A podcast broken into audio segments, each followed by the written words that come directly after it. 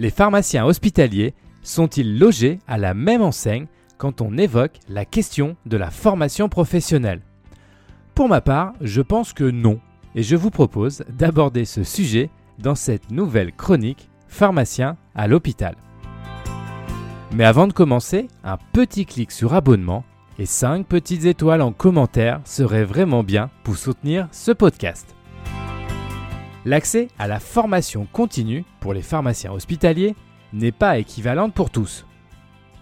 Certains arrivent à se former régulièrement, d'autres, au contraire, ne peuvent pas prendre du temps pour aller se former. C'est pour moi la vérité du terrain quand on aborde ce sujet. Il y a bien évidemment une question autour du mode d'exercice et des conditions accordées.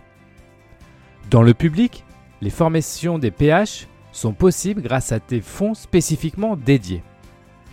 Dans le privé, les formations proposées au DIF ne correspondent que très peu à l'exercice réel de la profession. Et je vous renvoie à une précédente chronique sur le sujet où j'avais regardé les réponses proposées quand on met pharmacien dans le moteur de recherche de ce fameux DIF. Donc il y a en premier lieu les moyens pour se former.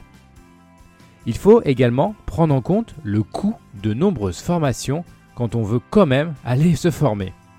Là aussi, il y a sûrement une chronique à faire sur les montants demandés pour pouvoir accéder tout simplement à des contenus. Enfin, le mode d'exercice est également un frein. L'exercice solitaire ou limité à deux pharmaciens rend aussi difficile les absences. Les organisations sont en difficulté quand une absence pour formation est. Face à ces différents constats, que pouvons-nous faire? Bien évidemment, la question ne se pose pas car officiellement, la formation est obligatoire et peu importe les contraintes de chacun. Mais en pratique, que faire?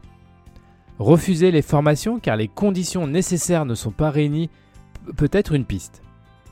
Mais peut-être que la base serait de remettre à plat cette question de la formation pour tous, les pharmaciens, quel que soit leur mode d'exercice. À diplôme équivalent, on pourrait dire également droit à la formation équivalent.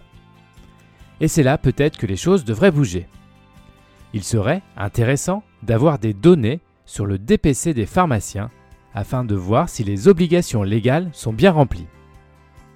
En tout cas, ce qui est sûr, c'est qu'aujourd'hui, des pharmaciens se posent encore des questions quand il s'agit d'aborder la question de la formation professionnelle.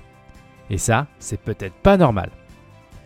Et si, pour finir, la solution ultime serait de rendre la formation obligatoire annuelle? En cas de non-respect, la recherche des causes serait alors mise en place afin de savoir si le pharmacien qui est en cause ou si c'est le système qui ne lui permet pas de prendre des congés de formation. Merci d'avoir écouté cette chronique en entier. N'hésitez pas à réagir, notamment sur les réseaux sociaux. Je vous donne rendez-vous pour un prochain épisode de Pharmacien à l'hôpital.